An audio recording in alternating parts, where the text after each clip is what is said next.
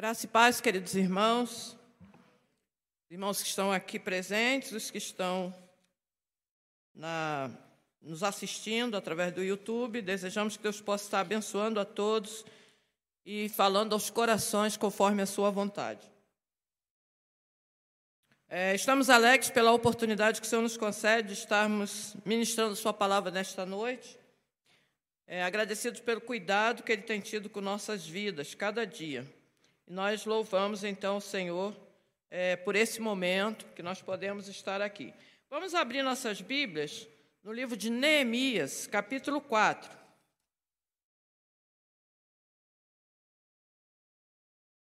Orando, pedindo ao Senhor uma palavra, e veio a, a nós esse texto, é, esse capítulo, livro que nós temos lido ao longo dessa semana, na nossa leitura nossa leitura sistemática da palavra, nós estamos lendo o livro de Neemias e é, nos sentimos desejo de trazer esse texto para nós, porque o Senhor fale aos nossos corações sobre servos escolhidos por Ele. Neemias 4, nós vamos ler os versos do 9 ao 20, mas nós vamos é, falar sobre todo o capítulo. Portanto, você deixe sua Bíblia aberta que nós vamos retornar ao, ao livro. Amém? Neemias capítulo 4, dos 9 ao 20. Você que está na sua casa também pode abrir sua Bíblia e acompanhar conosco. Diz assim: Porém, nós oramos ao nosso Deus e, como proteção, pusemos guarda contra eles, de dia e de noite. Então disse Judá: Já desfaleceram as forças dos carregadores e os escombros são muitos de maneira que não podemos edificar o muro.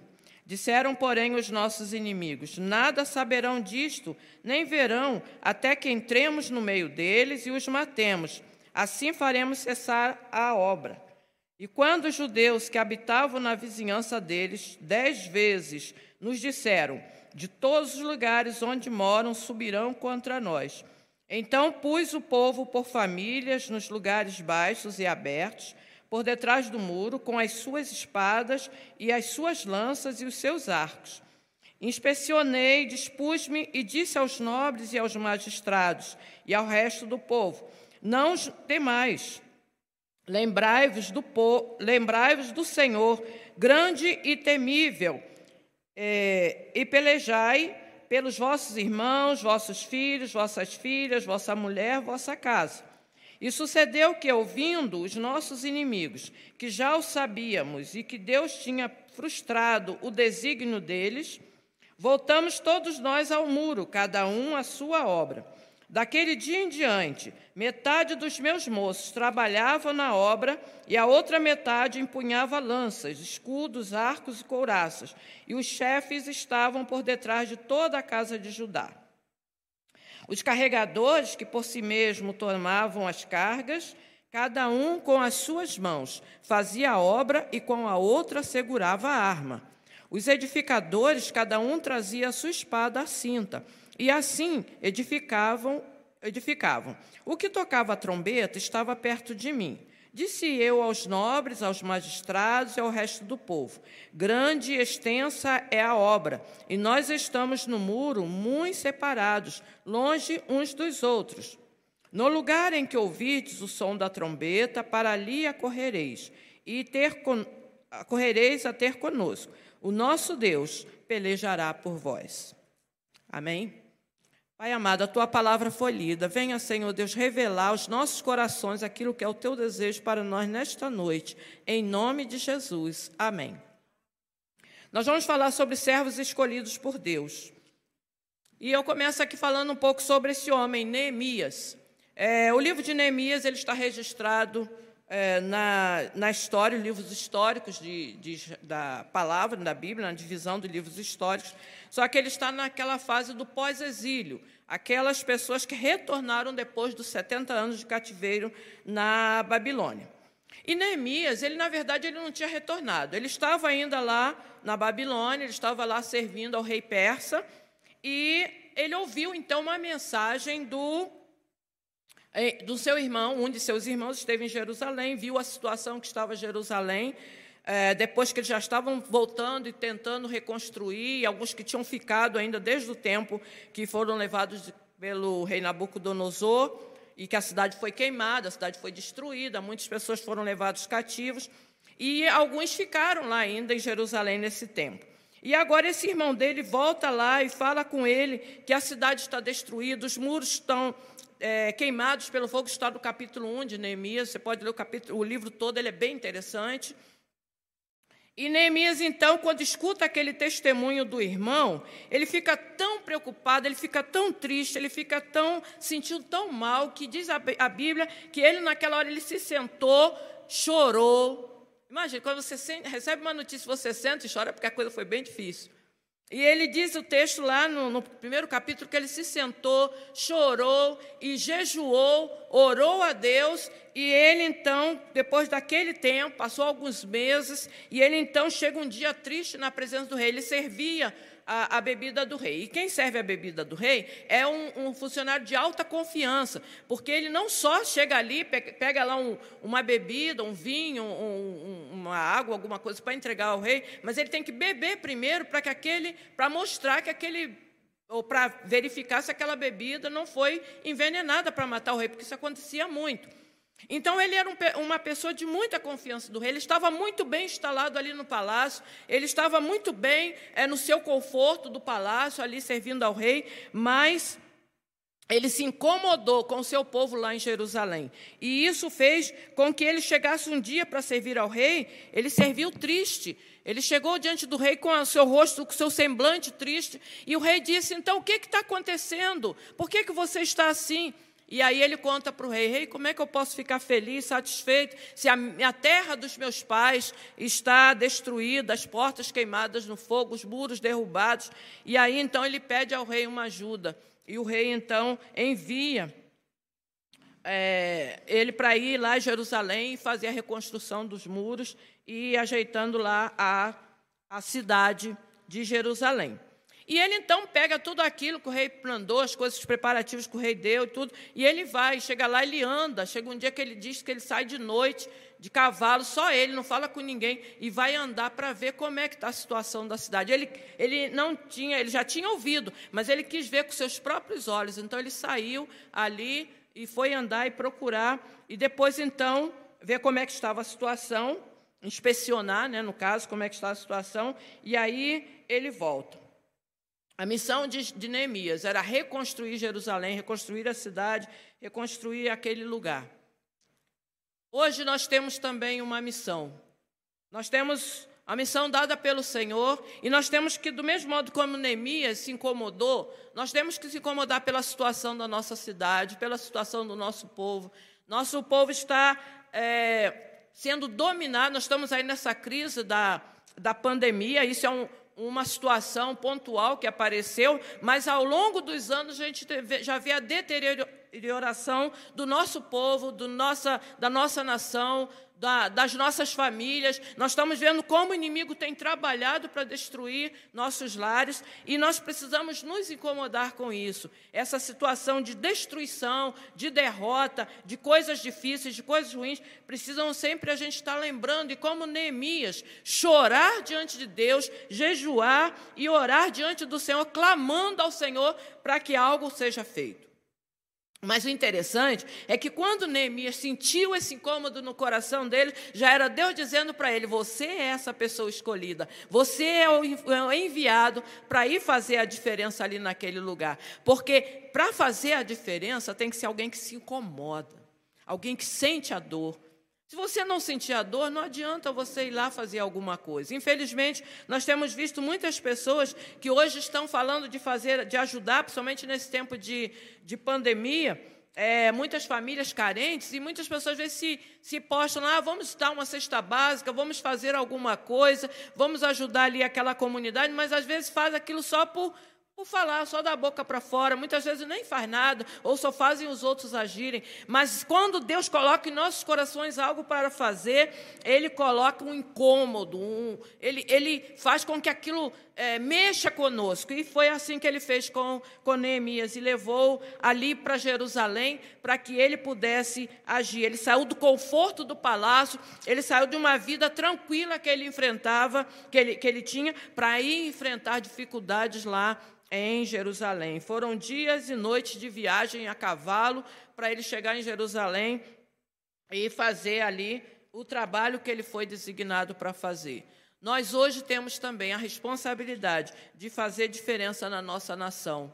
Não temos um muro de pedras para construir, não temos talvez alguns é, pontos de, de focos de obras para a gente fazer, mas temos que trabalhar pela restauração do nosso povo, pela restauração da nossa nação, espiritualmente falando e moralmente falando, começa pelo espiritual, né? Porque se mudar o espiritual, muda as outras coisas. Então nós temos esse compromisso hoje com o Senhor.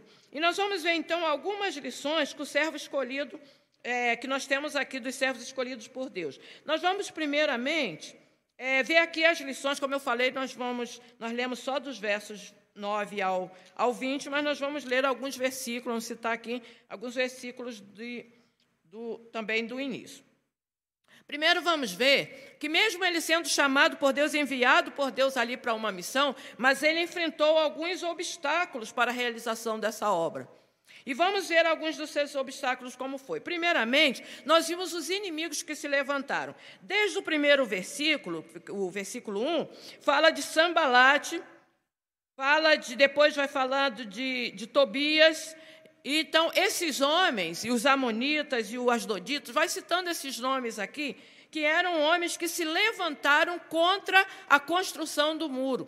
Eram homens que estavam ali, que tinham sido colocados, eles não eram necessariamente do povo de Judá, mas eles vieram quando é, houve a tomada pelos assírios daquela, daquela região. Então, eles colocaram pessoas de outras nações, trouxeram e colocaram ali também. Então, aqueles homens, eles não eram a favor de Israel. Estavam ali, mas eles não eram a favor do povo de Israel. E eles, então, não queriam a reconstrução do muro. Porque a reconstrução do muro representava segurança para a cidade. Uma cidade com os muros quebrados era uma cidade exposta à invasão do exército dos inimigos. Era uma cidade aberta para qualquer coisa ruim entrar. Então eles precisavam, eles não queriam essa reconstrução, eles queriam que a cidade continuasse derrotada. A outra razão também que eles queriam era, era que o povo. É, Sempre quando falava de Israel, eles glorificavam a Deus. E esses povos eram pagãos, eles não criam em Deus. Então, eles trabalhavam contra. E vamos ver então aqui no primeiro versículo, nós vemos. No primeiro versículo aqui, diz que é, Sambalate ouvido, tendo Sambalate ouvido que edificávamos o, o, muro, ardeu em ira e se indignou muito e escarneceu dos judeus, zombava dos judeus.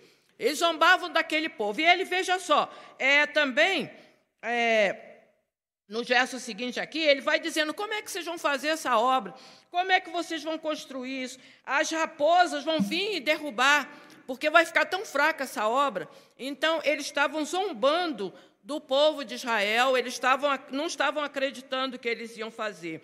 Depois também, no verso 7, diz que eles ficaram irados.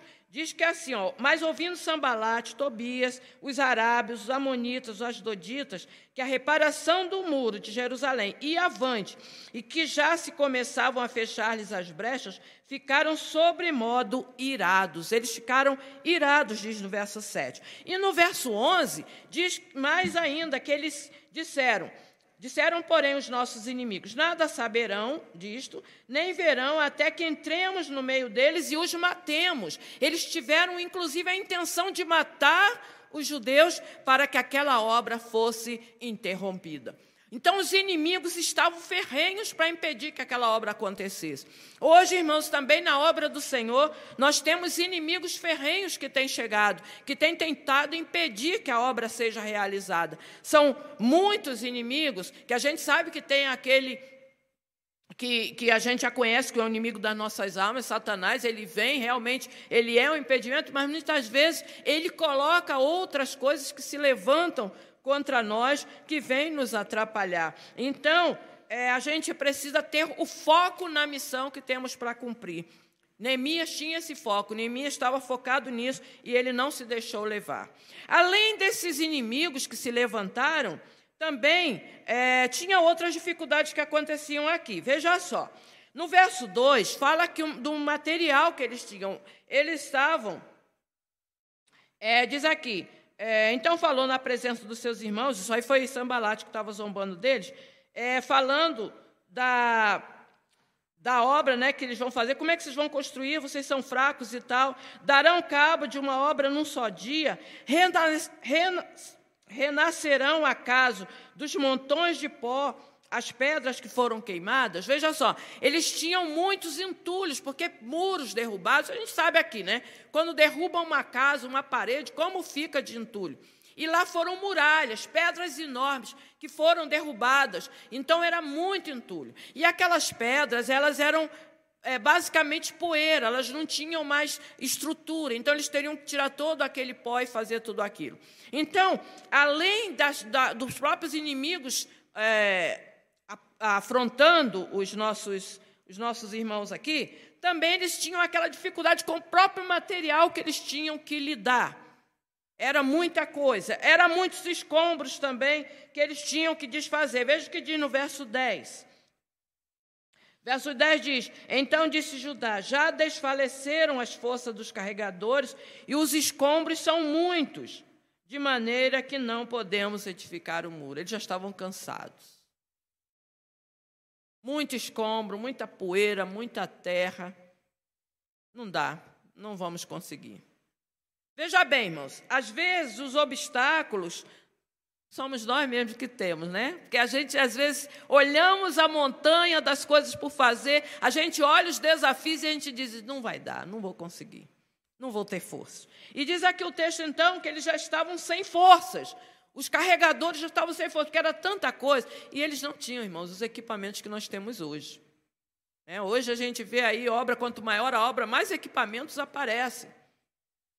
Antigamente não era tudo na base mesmo do, das pequenas ferramentas. E eles teriam, então, dificuldades, é, tinham muitas dificuldades para aquilo. O outro, outra dificuldade que eles enfrentaram, também outro obstáculo que eles tinham, né, agora mais dessas outras partes de dificuldades e impedimentos, era porque eles estavam distantes. A muralha era grande, eles estavam espalhados e construindo por blocos, cada é, família ou pessoas estavam construindo cada área. Então, eles disse: Nós estamos afastados, a obra é muito grande. Lá no verso 19, Neemias fala isso. Disse eu aos nobres, aos magistrados, ao resto do povo: Grande extensa é a obra, e nós estamos no muro, muito separados, longe uns dos outros. Quando ouvimos a trombeta, vamos nos ajuntar, vamos nos unir. Aqui eles estavam distantes, estavam afastados.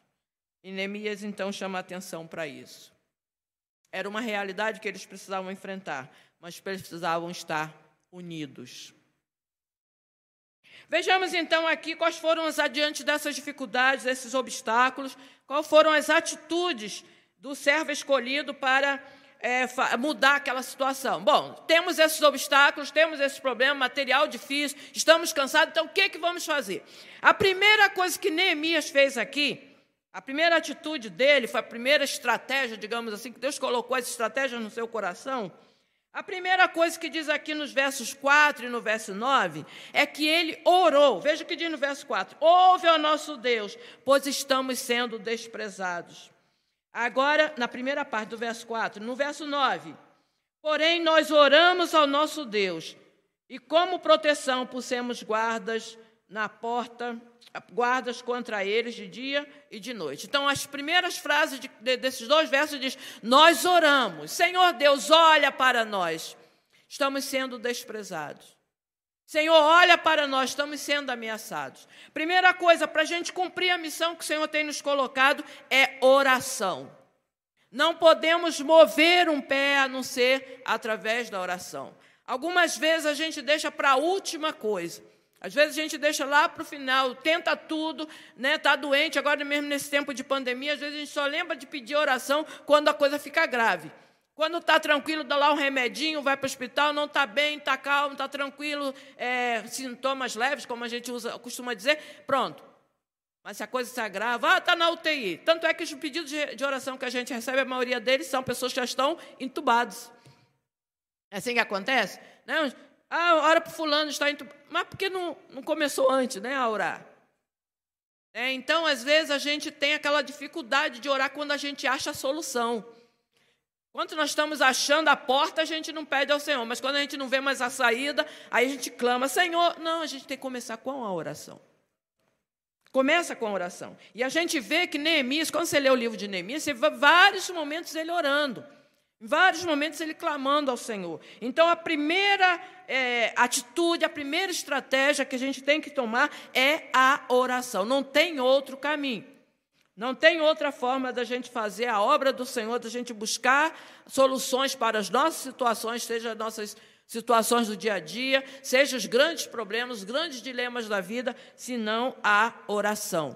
Foco na vontade do Senhor. Então, essa foi a primeira atitude dele. A segunda atitude, diz aqui no texto que ele protegeu o povo, protegeu as famílias. Os inimigos vão invadir, nosso muro ainda está. É, é, conseguiram ainda fazer até uma parte, provavelmente, do meio. Então, eles é, estavam é, com medo né, do povo vem invadir. Então, a primeira coisa que ele fez foi proteger as famílias, mulheres e crianças que sejam guardadas. Está no verso 13. Diz assim: então pus o povo por famílias nos lugares baixos e abertos, por detrás do muro, e com as suas espadas e as suas lanças e os seus arcos. Vamos proteger as famílias, proteger o povo. Uma coisa interessante do servo de Deus, que ele sabe da função, ele protege os outros. Ele protege aqueles que estão sob seu cuidado. Ele cuida daqueles que estão é, dependendo dele.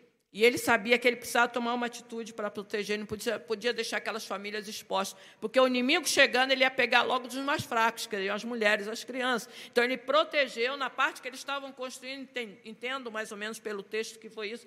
Ele colocou aquelas famílias ali mais próximas daquelas áreas e diz que os chefes dessas famílias ficavam próximos ali, na construção do muro mais próximo onde estavam eles, para qualquer coisa, eles terem uma defesa, terem um apoio. O cuidado de Neemias foi com essa, com essa família. Assim também hoje, nós devemos ter o cuidado de proteger, de buscar o melhor para nossas famílias, para os, aqueles que estão sob os nossos cuidados. E a, uma das coisas principais, a gente está orando e falando do, do Senhor para que nossa família seja salva, para que nosso povo seja liberto do poder do mal e venha conhecer a Cristo como Senhor e Salvador. Amém?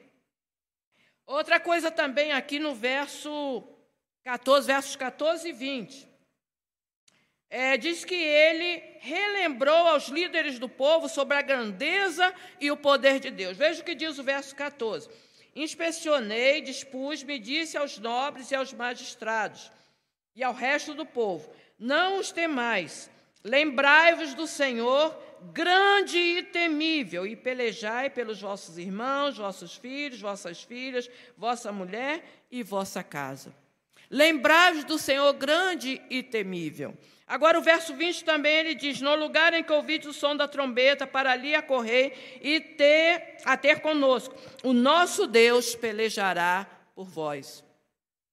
Ele lembrou ao povo que o mesmo Deus que sempre trabalhou em prol do povo no passado ainda estava ali. E esse Deus ia pelejar por eles. Ele sabia que eles mesmos não teriam forças para lutar. Ele sabia que, por mais que eles se preparassem, sempre eles poderiam falhar. Mas Deus não falha.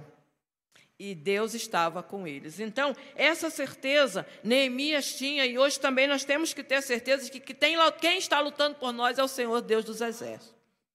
Quem está lutando por nós não são nossas armas, não são nossos medicamentos, ou nossas palavras, ou nossos é, apoios por pessoas, alguém que pode me interceder por mim, alguém que pode ajudar.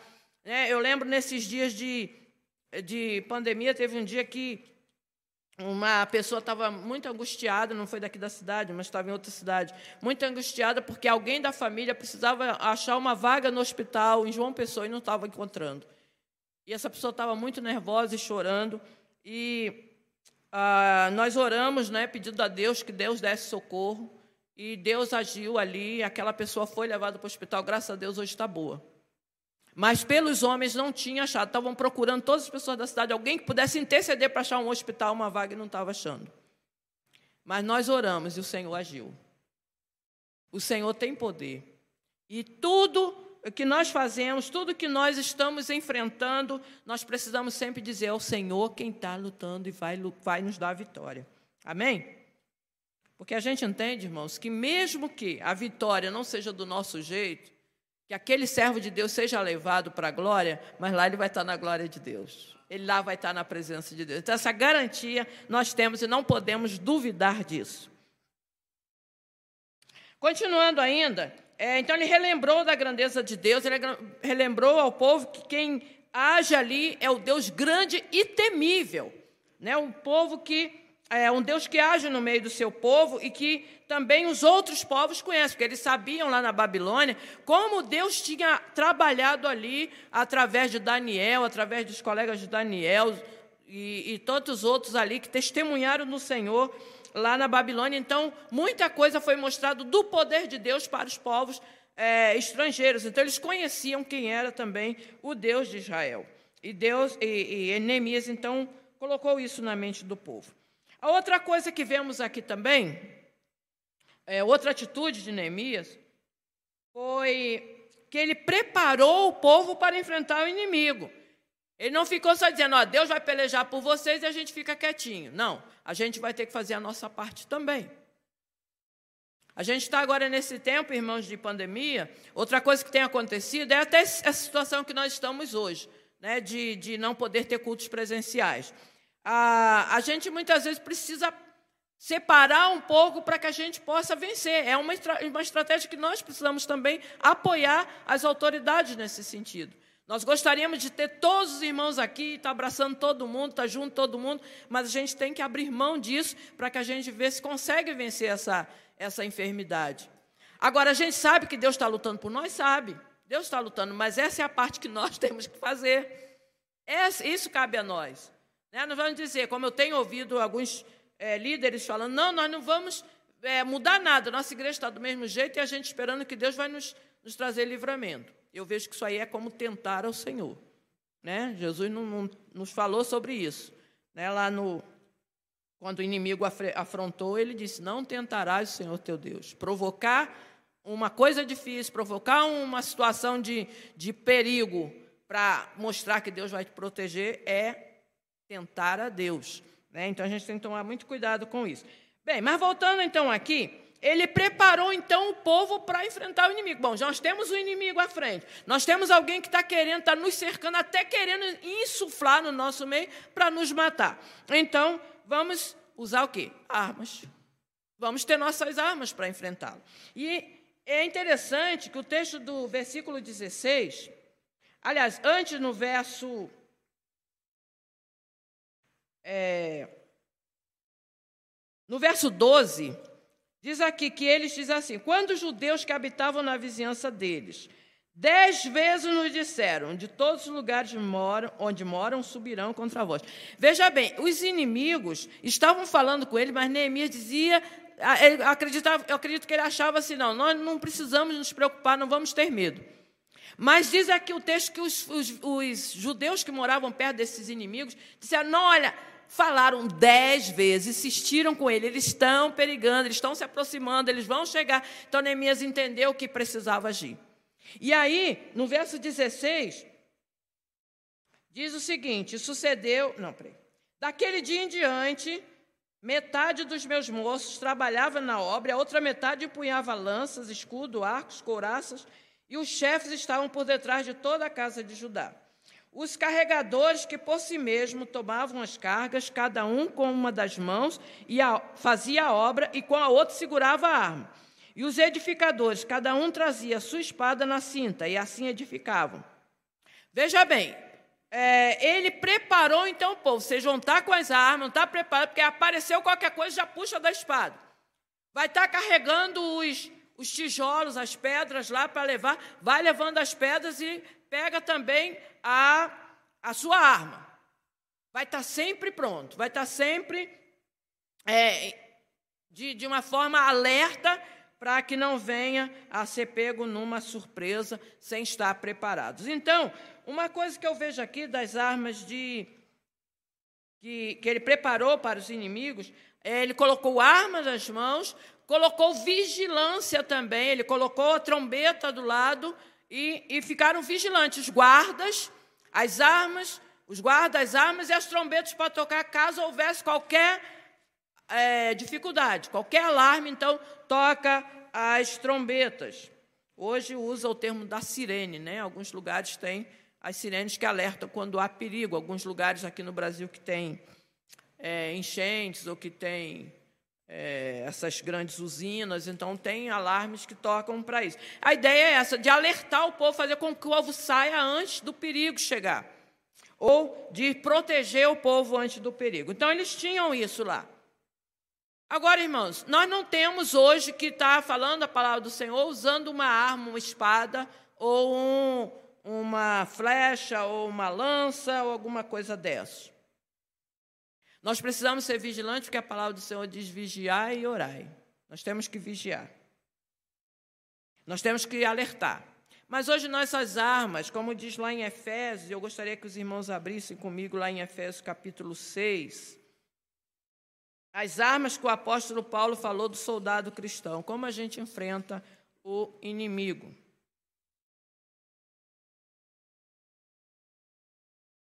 Efésios 6, do 13 ao 19, diz assim: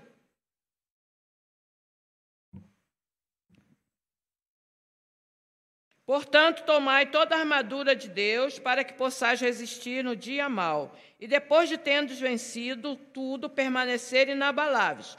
Estai, pois, firmes, cingindo-vos com a verdade e vestindo-vos da couraça da justiça.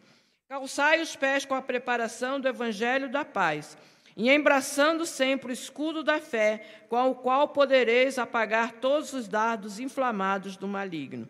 Tomai também o capacete da salvação e a espada do Espírito, que é a palavra de Deus.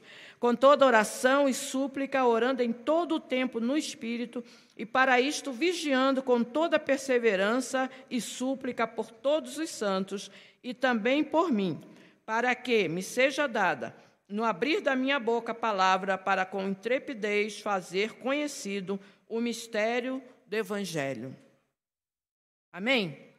Então, essa é, armadura que o apóstolo Paulo ensinou aos soldados, falou, falou como era usado no tempo do, dos romanos, soldados romanos, usava essas armaduras, essas, é, é o capacete, a couraça, a, o cinto, é, enfim, tudo isso aqui é o evangelho do Senhor que vem com cada uma dessas partes para nós hoje.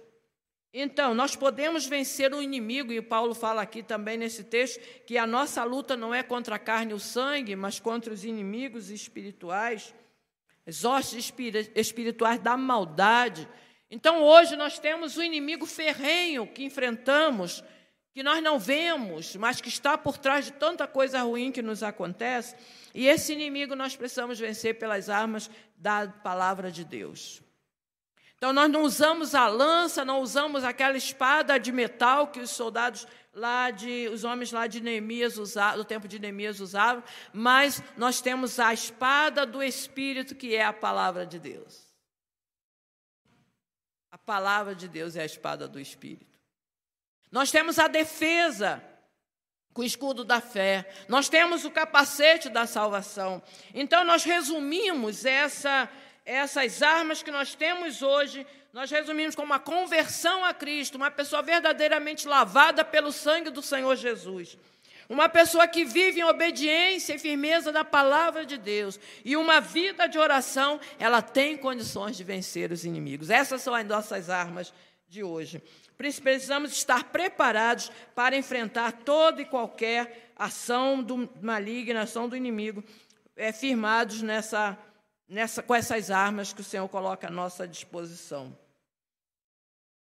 E a última coisa que Neemias, que eu quero destacar que Neemias falou aqui, nós poderíamos tirar outras lições aqui deste lugar, desse texto, mas a última que eu quero ressaltar é que, é, só relembrando aqui né, as partes que ele falou, do que ele fez, as atitudes de Neemias, primeiro ele orou a Deus, segundo ele protegeu o povo, terceiro ele relembrou os líderes a grandeza de Deus, Quarto, ele preparou o povo para enfrentar o inimigo com as armas que tinham à sua disposição, vigilância e as trombetas de alerta.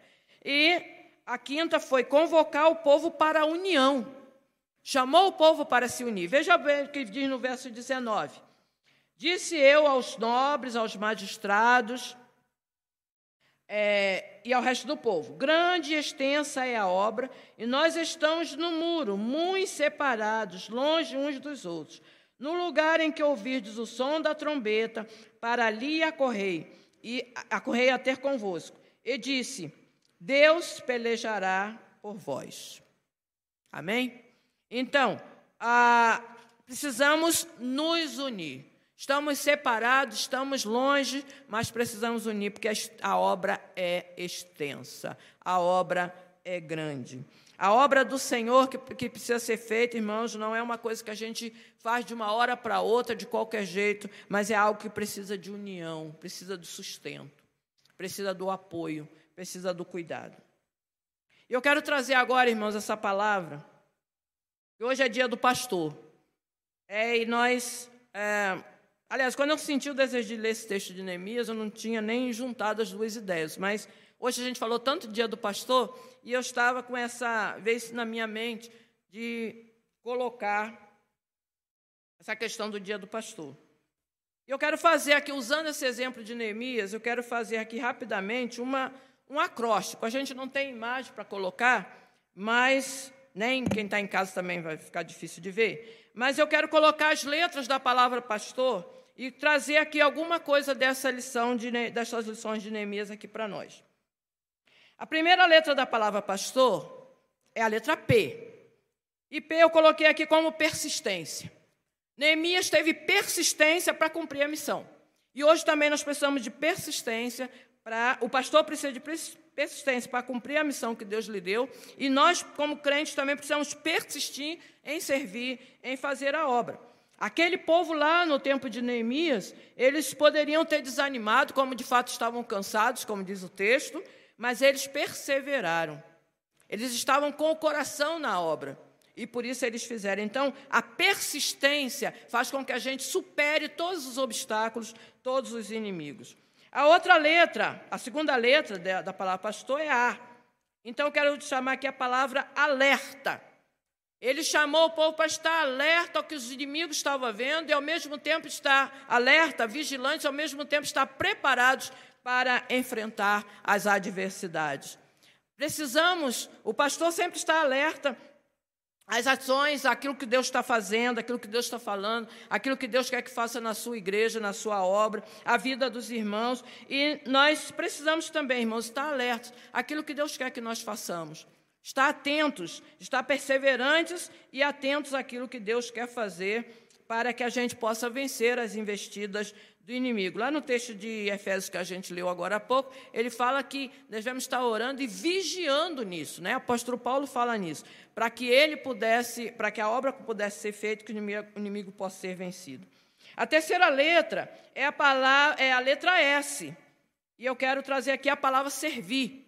Então, pastor é alguém que serve ao rebanho do Senhor, alguém que está à disposição do rebanho do Senhor. Ele serve ele tem essa feliz missão, o privilégio, essa feliz missão de servir. E também cada crente é chamado para servir. Né? Nós não somos salvos para simplesmente chegar, entrar e sentar no banco. Né? Os irmãos que estão aqui hoje, todos estão prestando um serviço. Hoje só vê o grupo que trabalha. Né? O, o tempo culto, assim restrito, que só tem a transmissão, então não vê um grupo que prepara o culto, que toca, que canta, que prepara é, a transmissão. Só a parte de ação, de serviço. Mas nós conhecemos e vemos que muitas vezes alguns irmãos se acomodam em simplesmente vir um dia ou outro no culto e sentar lá num banco e pronto, terminou ali. Às vezes, até antes de terminar, já se levanta, Né? Eu conheço alguns que olham para o relógio, a mensagem estiver demorando um pouquinho, já vai se levantando e vai saindo. Não aguento esperar muito, mas nós somos salvos para servir. Se nós não nos colocarmos à disposição do Senhor para servir, nós não vamos conseguir alcançar nossa missão de como igreja do Senhor. É, a outra letra, a quarta letra da palavra pastor, é T. E T é a palavra trabalho. Não tem como tirar uma coisa da outra, né? Tem, o pastor tem trabalho. Pastor tem, é interessante que o trabalho do pastor, ele não é como o trabalho, nosso trabalho de, na nossa profissão. Muitas vezes a gente tem lá 40 horas né, semanais, né? Trabalha de 8 às, às 6, ou de 7 às, às 3 da tarde, enfim. Nós temos nosso horário de trabalho, pronto, terminou ali, vou para casa e estou livre. Né? Vou descansar, vou fazer qualquer coisa. Mas ministério pastoral não é assim. É 24 horas de, de domingo a domingo, né? E, e não para, né? Então, é, trabalho. Mas é um trabalho prazeroso. Tem lutas, tem dificuldades, mas é prazeroso, porque é a missão que Deus concedeu. E é interessante, irmãos, é que o Senhor capacita e o Senhor ajuda e sustenta. Então, para isso também, irmãos, nós como igreja também precisamos trabalhar juntos. É claro que, como os irmãos não têm o mesmo chamado é, pastoral, para o ministério pastoral, então os irmãos têm suas outras ações, suas outras atividades, mas é preciso ter esse trabalho de estar junto, de ser apoiadores da obra do Senhor. E eu vou chegar lá daqui a pouco mostrando como é que isso funciona. É, a outra letra depois do T é a, a, a letra O. Obviamente que a palavra aqui é oração. O pastor ora, o pastor tem que ter uma vida de oração, ele precisa também ser alvo das orações da igreja, a oração do povo de Deus, para poder vencer as lutas. Como o apóstolo Paulo fala lá, orando em todo o tempo, com toda oração e súplica, e pelos santos e por mim, para que eu tenha a palavra certa para abrir a boca e falar a palavra do Evangelho. A palavra, a oração, ela ajuda a sustentar. E eu fiquei muito feliz ontem e hoje por essa campanha que as irmãs fizeram de orar pelos pastores, não só pelo pastor Isaías, mas está orando também pelos pastores das congregações, os obreiros aqui da nossa das outras cidades do Cariri, os obreiros da nossa igreja. Nós agradecemos a Deus pela vida desses irmãos que têm cumprido também essa, esse papel de intercessores da obra missionária e da obra do pastor. Então é importante isso. E a última letra, a letra R, é reconhecimento. Então, é, essas é, reconhecimento aqui da, daquilo que Deus faz, né? Que todo o, o pastor ele não é somente um é, uma pessoa que resolveu ser pastor e pronto. Não, eu vou ser pastor. Né? Eu já vi algumas histórias assim de alguém com essas, esse monte de igrejas que tem aparecido aí, alguém diz, eu vou abrir uma igreja, eu vou ser pastor. Não existe isso. Né? Na, na, na verdade do Evangelho não existe isso. É Deus quem comanda, é Deus quem escolhe, é Deus quem determina. Então, a pessoa não pode simplesmente dizer, ah, eu não deu certo na minha vida, outra coisa, eu vou ser pastor. Não, é Deus quem determina. E o pastor ele reconhece, então, que é Deus que está com ele, que é o ministério é dele, que é ele quem cuida, que é ele quem peleja. E todas essas palavras, irmãos, eu tirei daqui desse texto, desse texto de Neemias. Neemias foi persistente, Neemias estava alerta com a questão dos inimigos, de, Neemias serviu ali, ele tinha, sabia que ele tinha um ministério ali de servir e ajudar aquele povo, ele serviu com o seu trabalho, com a sua vida, com a sua dedicação, ele tinha uma vida de oração e ele reconhecia que era Deus que estava cuidando dele. Neemias foi um pastor para aquele tempo. E hoje? O que, que eu quero chamar a atenção dos irmãos na questão que eu falei aqui, da questão de como o trabalho, né? Porque não foi Neemias quem construiu o muro. Foi? Ele sozinho que pegou cada pedra? Não. Foram as pessoas. Foram os homens que estavam ali. E é interessante que quando a gente lê o texto, o, o, livro de Neemias, a gente vê que aqueles homens que estavam construindo o, o, o muro, a, a, Bíblia fala aqui nos capítulos, no capítulo 3, vai falando quem construiu tal parte, em tal parte foi tal família, em tal parte foi tal família, e fala toda a distribuição de como foi ali a, a construção daquele muro. E a gente vê também no final do capítulo 3 que entre os, é, os, os, que estavam construindo tinham pessoas que não eram, quer dizer, entre os que estavam construindo, as pessoas, a maioria das famílias que estavam construindo não eram profissionais da área de construção civil, não eram os engenheiros formados e arquitetos. Tinha Orives, que cuidava da, do metal, né, do ouro, da prata, tinha os perfumistas, não entendiam nada de obra, mas estavam lá construindo. Hoje também, irmãos, nós somos chamados para fazer a obra, não é por causa da nossa profissão, mas é por causa daquilo que Deus quer que a gente faça. A obra é extensa, a obra é grande, e Ele nos convoca para construir juntos. O pastor sozinho, ele não faz a obra. O pastor sozinho, ele não edifica a igreja. É a igreja que edifica a igreja. Com a participação, com o trabalho de cada um dos irmãos a participação de cada um que carrega esse tijolo. Quando a gente fala aqui, quando a gente vai lendo aqui o texto, a gente percebe o número de pessoas envolvidas nessa obra. Aqueles que carregavam o material, aqueles que tiravam os escombros, e como eu disse, naquele tempo não tinham maquinários. Hoje a gente tem aí uma série de máquinas que podem é, escavar, temos aí uma série de máquinas que podem trazer o, o concreto e colocar eu me lembro agora, falando de concreto, eu me lembrei de quando a gente fez a laje aqui de cima desse prédio. Nosso grupo de irmãos na igreja ainda é pequeno e a gente fez a obra e tinha que fazer aqui essa parte de trás, ia fazer essa laje aqui. E o pastor é, falou, a gente foi falando na igreja, avisando os irmãos, e naquele tempo a gente não tinha é, nem essa, essas pequenas né, que, que preparam o, o, o acesso do, da, da, do cimento, né? É o concreto, prepara o concreto, monta ali para colocar. E a gente, então, é, o pastor fazendo os avisos aqui, tinha um senhor, uma senhora que frequentava aqui o culto, e na época o esposo dela era o secretário de obras, a gente nem sabia disso. Ela frequentava, visitava aqui a gente. E o marido dela era secretário de obras da prefeitura. E o pastor avisou isso aqui na, na, na, quarta, eu não me lembro bem o dia, eu sei que ia ser num feriado, ia ser a, a laje, porque tinha que juntar muitos homens né, para levar a laje para espalhar a laje ali em cima. E tem que ser feito tudo num dia só, né? Não dá para fazer um pedacinho hoje, um pedacinho amanhã. E aí o pastor fez um aviso aqui. E quando chegou no, no dia lá, no, no, no, feriado que foi, que era dias depois, a gente viu um monte de homens aí na porta. Um monte de homens que a gente não conhecia. E aí eles falaram que eram, eram funcionários da, da prefeitura, da secretaria lá de obras, e o secretário mandou vir aqui ajudar na obra. E eles estavam, então, aqui, encheu de homens aqui para ajudar. A gente fez o almoço, eu lembro que eu fiz o almoço para eles ali. E, e, veio aquele grupo de homens que Deus mandou né, para ajudar a gente aqui na, na nossa laje, porque era um, uma coisa extensa, não, precisava, não dá para a gente fazer. O nosso grupo de homens que podiam fazer isso eram, eram poucos. Na época, quem, quem ajudava mais o mestre de obras era o irmão José Isidoro, era o servente principal, era ele e o pastor. Né, e tinha os outros que vinham ajudar.